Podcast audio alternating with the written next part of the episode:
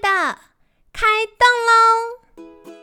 健康的一天从这里开始。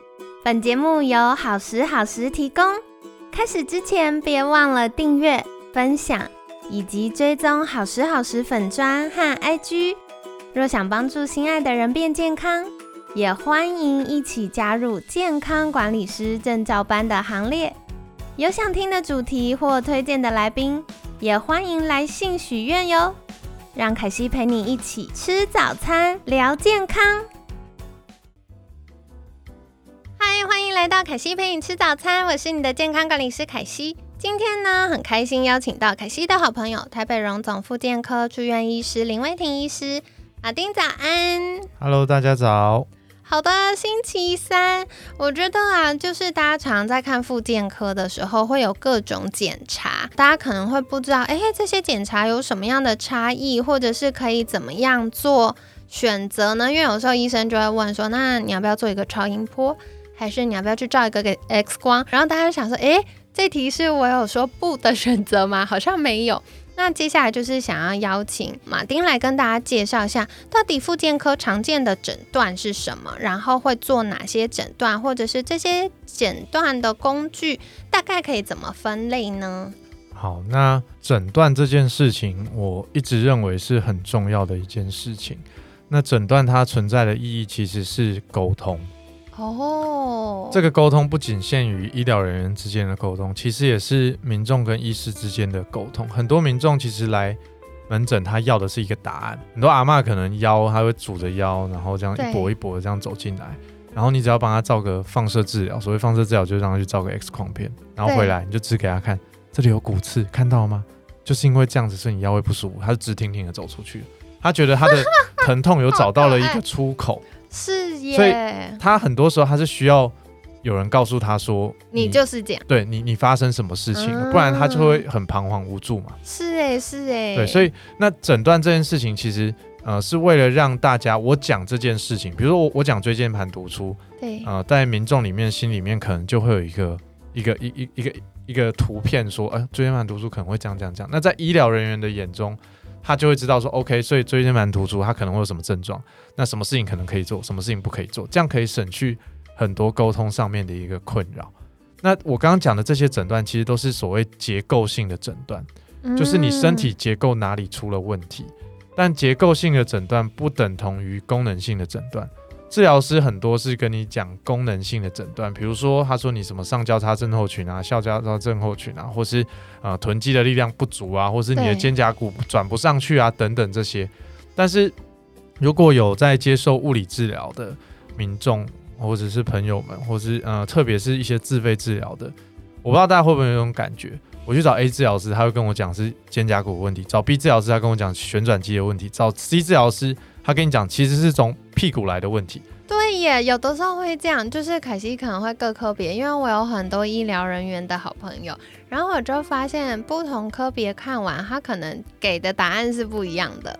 对，这问题就是因为这些诊断都是比较偏功能性的诊断，而不是结构。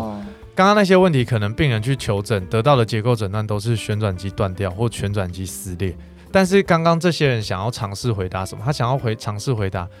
啊，那你为什么旋转机会断掉？这个原因哦，病因跟病灶是不见得是一样的，往往会叫的狗不会咬人。对，哎，是这样讲。天哪，我觉得这句话好有哲理哦。应该是说，就是呃，犯人。我觉得有的时候有点中医的概念，就是你看到的是表象的这个结果，还是它背后可能有个原因。比如说，我自己就发现啊，那个我。脚扭到，然后韧带严重受伤的时候，我就会手痛，手整个右边的手，因为我是右边脚受伤嘛，我发现右边肩颈僵硬，然后手痛，而且我以前就是滑手机滑太多的时候，拇指有扳机指，可是后来呢，就是医师治疗之后，我有休息就好了。但我脚扭到的时候，我发现我手受伤，呃，就是手很痛。那如果没有医疗人员跟我来讨论这件事，我可能就想，哎呀，是不是我最近手机又滑太多，所以才手痛呢？但仔细去做了治疗，还有医疗人员跟我访谈之后，才发现，哦，原来是因为身体有代偿，还有因为受伤，所以肌肉收缩造成一连串的不平衡。对，所以这些其实这些其实很难，都需要经过一些测试。有些时候会跟你讲说，哦，为什么会发生就是手痛要医脚这样的情形？简单举一个例子好了，大家应该不会投棒球，也看过棒球。对，棒球投手要投球，身体全身都会做一个旋转的动作嘛，对不对？那今天这个旋转，你想象下肢要负责五十分，你的躯干要负责三十分，上肢要负责二十分。结果今天不小心下肢偷懒了，下肢只做三十分，那这个时候全部的这个少的二十分都由上肢来去代偿，嗯那上肢可能可以 hold hold 到四十五分左右。那、你嗯把二十分加上去，现在是四十分，所以它还不会爆掉。对，可是当今天你的躯干你又少了十分，又加到上肢的时候，上肢怎么上肢就受伤，你的旋转肌可能就断了，或是你的哦内侧副韧带，像我们的大骨相平可能就撕裂了。嗯但是真正的原因是什么？是来自于下肢的偷懒，或者是躯干的偷懒。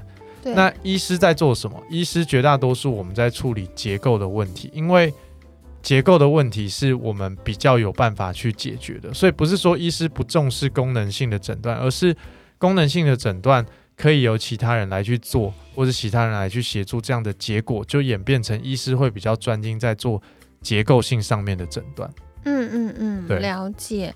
哦，原来是这个原因哦。因为像有些时候，大家可能会不知道说，诶，为什么好像问完之后还是母萨萨？其实背后是医师会有很多层次的考量。那到底怎么样可以解决我们的不舒服呢？短、中、长期可能的原因，然后要解决的策略是什么呢？其实，在我们看医生短短几分钟内哦，医师的脑袋啪啪啪啪啪的去运作了很多事情哦。那接下来呢，也想再请教马丁，就是复健科有哪些常见的诊断工具？那嗯、呃，它可以怎么样去做这些状况的对应或区别呢？哦我们先把诊断这件事情就先线索到结构的诊断，因为我们刚刚讲诊断有结构性诊断跟功能性诊断。功能性诊断就更复杂了。对，那它当然附件科医师也可以做，但是你如果要一定要讲谁比较会的话，那可能是治疗师比较会，啊因为他们比较擅长做这件事，或是说他们可以取得的诊断工具不一样。对你要做结构诊断，很多就是医院里面的这些检查，比如说我们复健科最常用，第一个就是去照 X 光，对对对第二个可能就是刚刚提到的超音波。对，每次有什么派体不舒服的时候，医生就说你要不要照 X 光，要不要照超音波？对，那第三个可能就是电脑断层，哦，但电脑断层在附件科稍微少一点点。那第四个可能就是 MRI 核磁共振，啊，当然会有很多其他不同的检查，但我们就简单的讲这四种不同检查，它什么时候使用。X 光跟超音波的好处都是可见性很高，很多地方其实都有，而且呃，它相对来讲它的花费是比较低的。所谓花费，就是在健保支出里面的花花费是比较低的。哦，那 X 光的好处是什么？X 光对于骨头的解像度是很好的，所以当你怀疑有骨折的时候，医师可能都会去让你去照 X 光。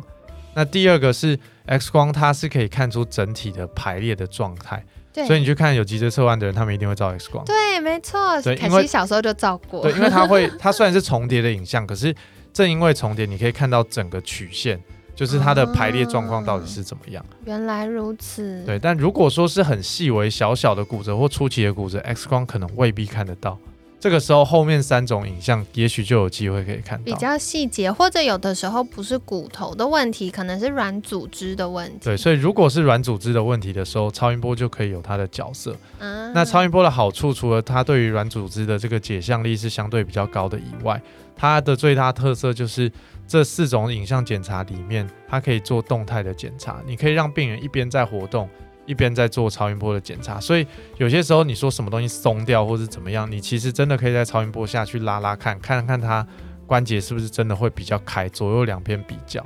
哦，哇，好酷哦！所以原来还可以做这样的检查。那另外超音波就是它可以导引我们的治疗。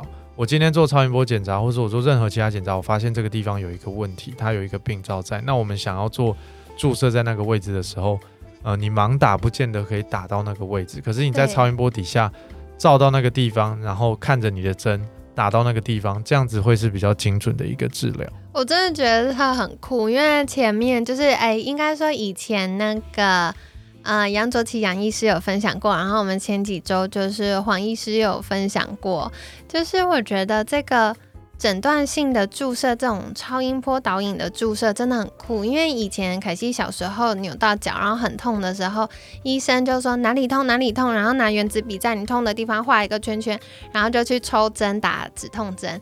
现在没有，现在就是医师很强哦，左右开弓，一手拿超音波。一手打针，然后就看哈，原来是这边有撕裂伤，然后这边很痛。那我们先要让它消炎，我们就可能先打一个针在那里，就是它会是更立体、更精准的。对，那刚刚凯西有讲到诊断性注射这个名字，这边要诊断性注射，它的目的是为了诊断，不是为了治疗。哦，原来如此。它的逻辑对，它的逻辑是我怀疑那边有问题，对，所以我在那边打针，打一点点的麻药。那如果打一点点的麻药，你就都不痛了，那至少我可以有比较高的自信说，那那边真的是造成你疼痛的原因。好好玩呢。可是这有一个前置的因子是，你不能打太多，你的麻药不能打太多，不然它就扩散。对，当你麻药打太多的时候，会有所谓的 volume effect，就是它会扩散到旁边。那对。你就不确定你是不是真的，你是真的打到受伤的那个点。对对，那另外一个是我我自己也很常被打针。那其实你药灌药药水灌的比较多的时候，你有些时候会被另外一种感觉取代，因为它会有一点胀胀的感觉。胀胀。所以在民众，特别是那种没有那么明显痛到不能再痛的人身上，他就很难跟你讲到底有好还是没好，因为他觉得好像不是完全恢复正常，可是的确。跟原本的感觉不一样，他的他他是感觉变不一样了，而不是变不痛了。所以我觉得诊断性注射这件事情啊，如果你的医师有跟你讲有做，其实中间还是有很多这种细节，它到底打了几 CC？原则上，通常这种诊断性注射，特别是在很小的范围里面，可能零点五 CC 或一 CC 就够了。当你打了一个五 CC 进去，你都不知道淹到哪里去了。真的。对，所以其实。很难说，大家可能对那个零点五 CC 跟五 CC 没有概念。如果家里有小朋友啊，在喝那个感冒糖浆的话，你可以去看一下那个小杯杯，一般小杯杯大概十 CC，然后一半是五 CC。你想一个局部，我们看可能手肘或脚踝，一下有五 CC 液体进去，它那个组织之间一层一层组织之间，它其实就会扩散到其他地方了。对，那后面我们讲完超音波，接下来是 CT，CT 其实就是很多很多张的 X 光组成的。所以刚讲 X 光对于骨头的解像力是很好，那 CT 也是，CT 对于骨头的解像力也非常好，但是它对于软组织相对而言解像力就没有没有没有到这么好。哦，那 CT 也是一个相对比较昂贵的检查，可是 CT 超施做很快。对，所以有些时候，呃，你怀疑椎间盘突出，可是你又排不到 MRI 的时候，有些医师可能会选择让病人先去做 CT，因为你可以在 CT 底下看到椎间盘有没有突出来，这是可以的。可是椎间盘突出其实不是一个重点，椎间盘突出有没有压迫到后面的神经才是最大的重点。但这一点在 CT 上就相对比较难去确认说有没有压到。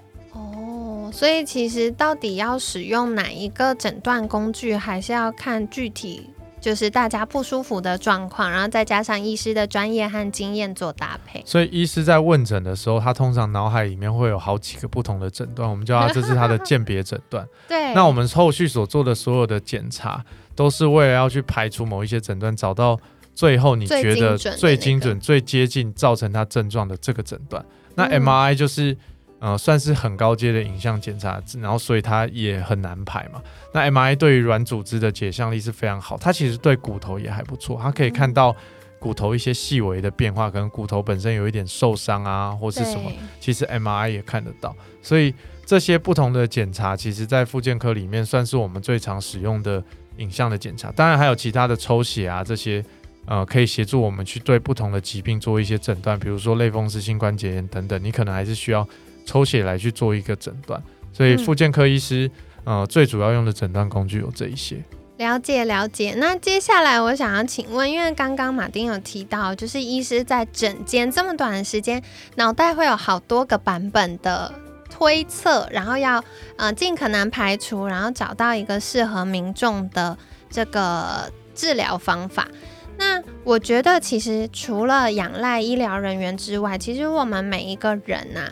都是有机会为自己的健康做一点努力的。所以接下来想请教马丁的就是，民众该怎么做可以帮助医疗人员有效的诊断和治疗呢？嗯，我觉得这个问题问的很好，然后也是我蛮常会跟朋友或者是有一些人会私讯粉砖会问嘛。那我觉得有一个口诀大家可以记起来，就是我们也是我们在当医学生的时候。在问诊一定会提到的，就是它是 LQQ Opera，Opera 就是 O P E R A 这样子。那它分别是每一个不同的单字的第一个字。L 是 Location，就是位置，你疼痛的位置到底是在哪里？是一个可以用一根手指头指出来的呢，还是它是一片？这些都可以，你只要把它记录下来就好。第二个 Q 是 Quality，就是疼痛的那个性质是什么？是很刺的痛，很尖的痛，还是闷闷的痛，还是顿顿的痛？或是你要用台语讲讲讲讲讲或者什么都可以，你把它记录下来。那再来就是 quantity，就是它的程度是怎么样。我们最常问的就是零到十分痛有几分痛。那当然还包括它是持续性的痛还是它是间歇性的痛。那另外一个 O opera 的 O 就是 onset，它是什么时候开始的？已经持续了多久的时间？那再 P 是啊 precipitating factor，就是。在这个症状发生之前，是不是有一些前置的状况会发生？比如说，我都是走楼梯完了之后才会痛，我都是下楼梯的时候比较痛，这些东西都可以协助我们去做判断。那一是 exaggerating factor，就是做了什么事情会让这个疼痛更严重。当已经痛的时候，怎么样会更痛？比如说我手腕开始痛的时候，我继续去打电脑，它就会越来越痛；或者是我去拧毛巾，它会更痛。呃，另外一个 R 就是 relieving 跟。一是相反的，我做什么事情会让这个疼痛缓解？比如说我去拉筋，比如说我去泡泡热水澡这些。那最后一个 A 是 associated symptom，就是相关的一些其他的症状。比如说像你刚刚讲的，我只要脚踝扭伤了，可能肩膀就会有一点不舒服。你把这些东西记录下来，其实就可以协助医师来去。做初步的一些啊病情的一个收集，或者是说协助我们来去做诊断，因为我们其实问诊，我们透过很多不同的问题，最终都是想要有一点类似想要把这个表格填满。那这些表格填满了之后，我们就可以去对应到后续的一些诊断。那在现在医疗环境跟状况相对你时间很少的状况，其实很多民众走进诊间就慌了，就是他也不太知道自己到底要跟医生讲什么。所以你先做一个这个算是小纸条或者纸钞，其实我觉得是还不错的。那你可以直接把这个递给医师，那医师可能就会看一下，然后一边问你，或或者说哦，同样我们进门病人进门诊第一件事情就说啊，所以你怎么了，或是你今天为什么来？然后病人就开始啪啪啪啪讲，那这个时候医师就可以看那个纸钞。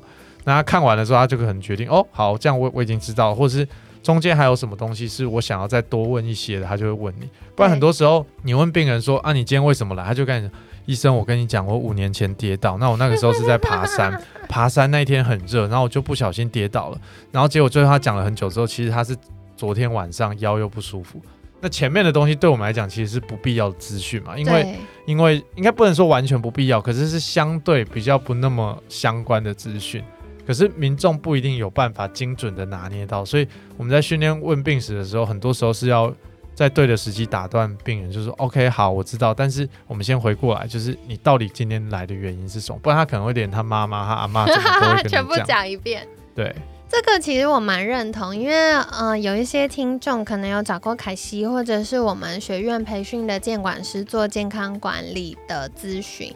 那监管师光问问题就要问一个小时，还没有告诉你解答，光问你问题，了解各种状况、生活面向啊，你哪里不舒服，你的目的是什么，不不不不，就要问一个小时。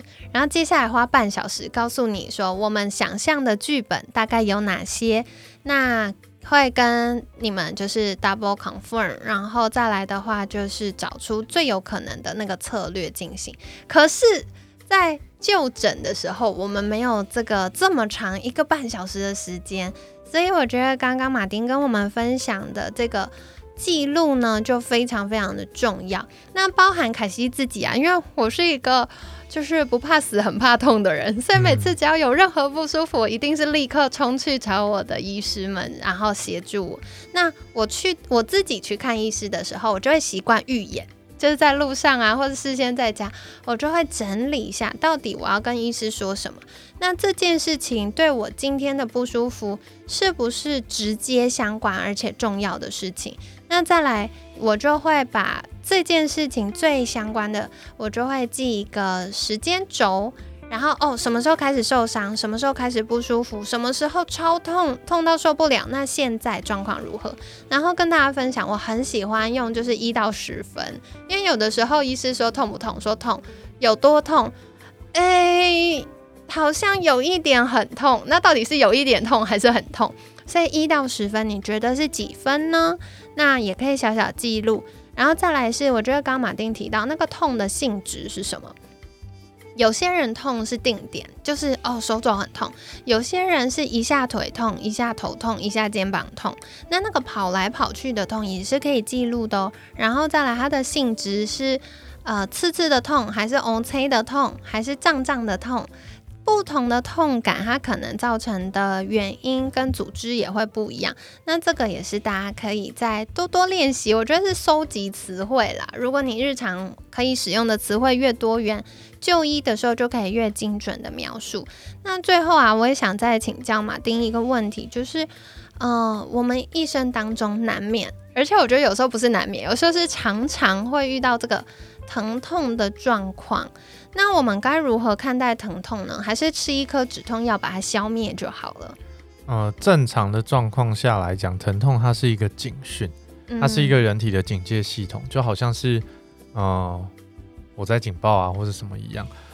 那理论上，一个好的火灾警报系统不应该是你看到火了你才听到警报声嘛？你应该是什么事情都没发生的时候它就开始响了。所以原则上，在一个人体它是正常的状况下的时候。疼痛产生的当下，通常组织都还没有受到伤害，因为这样才是一个警戒系统嘛。对对对。那唯一有几个，也不能说唯一，就是什么时候会是例外？就是你在做一些很快速动作的时候，对哦，比如说弹跳，比如说落地，你痛的下一秒，叭就断掉了，这是例外。所以这也是为什么在复健的过程中，我们都会很强调快速或爆发性的动作应该要晚一点做的原因，因为这种动作常常是。疼痛发生的下一秒，你已经没有办法喊停避免了。那反过来讲，你如果在做重量训练，你是慢慢的做，有痛的时候赶快把它放掉，或有痛的时候就是暂停使呃暂停去操作这个动作，其实不太容易会产生疼痛。所以在复健的过程，或是说在日常生活的过程，有些时候你应该是把疼痛当做是一个引导，而不是一个绝对因为痛就一定不能够做什么事的状态。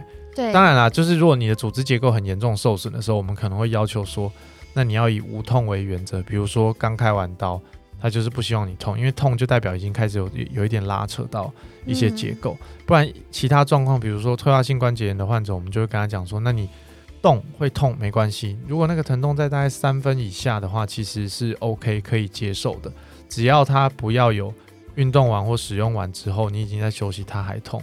当天晚上又痛，或是隔天早上起来还是会痛，这样子的情形的话，其实这些疼痛原则上都还是可以接受的。嗯。我觉得蛮好，因为就像之前陈小千治疗师有提到哦，就是有的时候大家痛就不敢动，偏偏要解决痛的问题，就是你需要动一下。这也是为什么我们这么需要医疗人员。大家可能会说，哎，凯西是健康管理师啊，有一些自己基础的健康状况，我是知道，也知道怎么去解决的。可是我还是很习惯会去找医疗人员的原因，是因为不要自己乱猜。就是医疗人员会从一个中立专业的角度给我们一些建议，那这样子呢，他们经过诊断，然后给我们的策略才会是最精准有效的。嗯，我觉得这个疼痛它其实是一个警讯，所以请大家也不要乱吃止痛药。我常听到民众哦，就是很常去揪团买止痛药，这其实是一个不太好的做法。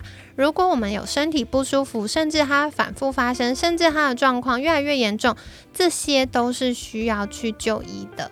那可能大家也会觉得，啊，好像没有那么严重啊，还可以接受。就是谁到了这个年纪没有一点不舒服，是不是？可是我觉得很多时候是没有忍耐的必要。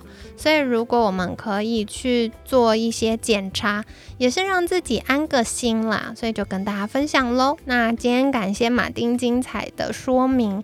想要再请教，如果民众想要获得更多的相关资讯，或者是可以啊好好的面对自己的疼痛，可以到哪里找到你呢？嗯，可以在 Facebook 或是 Instagram 上面打 Doctor M，然后运动医学，应该这样子就可以找到我了。那如果要更细节的资讯的话，也可以啊、在 Google 上面打 Doctor M，然后运动医学，然后你就应该会找到我的部落格。太好了，太好了！所以大家也可以去订阅跟追踪。然后另外，我觉得在荣总是很多长辈喜欢去的医院了。所以如果家里的长辈哇一直有不舒服，那呃，马丁从九月份开始，每三周会有一个看诊的时间，所以大家也可以再多做留意喽。那今天感谢台北荣总复健科住院医师林威婷医师的分享。每天十分钟，健康好轻松。凯西陪你吃早餐，我们下次见，拜拜。拜拜。